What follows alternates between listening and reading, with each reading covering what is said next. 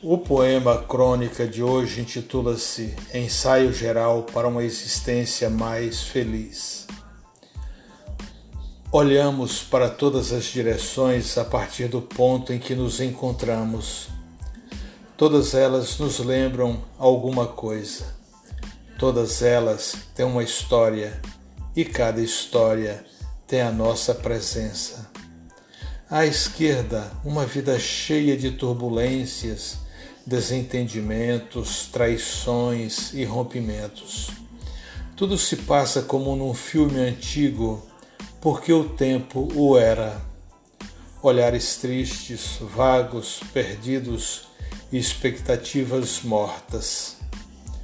De repente, somos levados a nos desviarmos à nossa retaguarda Quanta violência, destruição total, sentimentos corrompidos, amores jogados ao vento, sem esperança.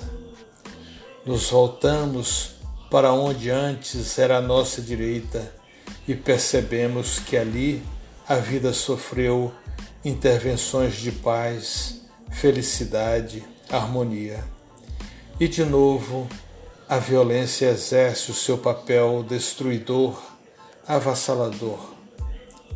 Choro de pessoas de todas as idades e pedidos de paz. Olhamos para onde agora é a nossa frente, pois voltamos e percebemos que o caminho, a vida, tudo pode ser difícil, mas é o que plantamos. Nos colocamos em marcha com cuidado para elaborar uma nova história, um novo tempo, como novas atitudes, novas promessas e novas relações.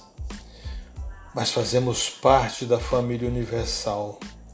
Nela não há negros, brancos, amarelos, indígenas, gays, comunistas, capitalistas, católicos, espíritas, evangélicos ou o que quer que seja somos todos iguais, caminhamos com os mesmos propósitos aos olhos da criação.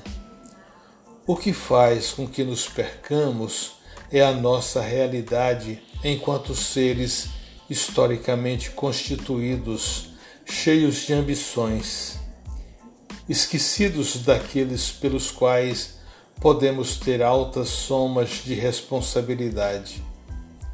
Daí eu penso que para mim bastam poucas coisas.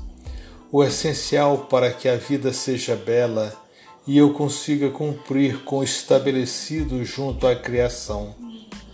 Mas vêm outras histórias e se misturam, trazendo consigo outros fatores e novos rumos são tomados por nós. Mas fica a pergunta: até quando? até o momento em que nos constituirmos de almas amadurecidas. Isto basta.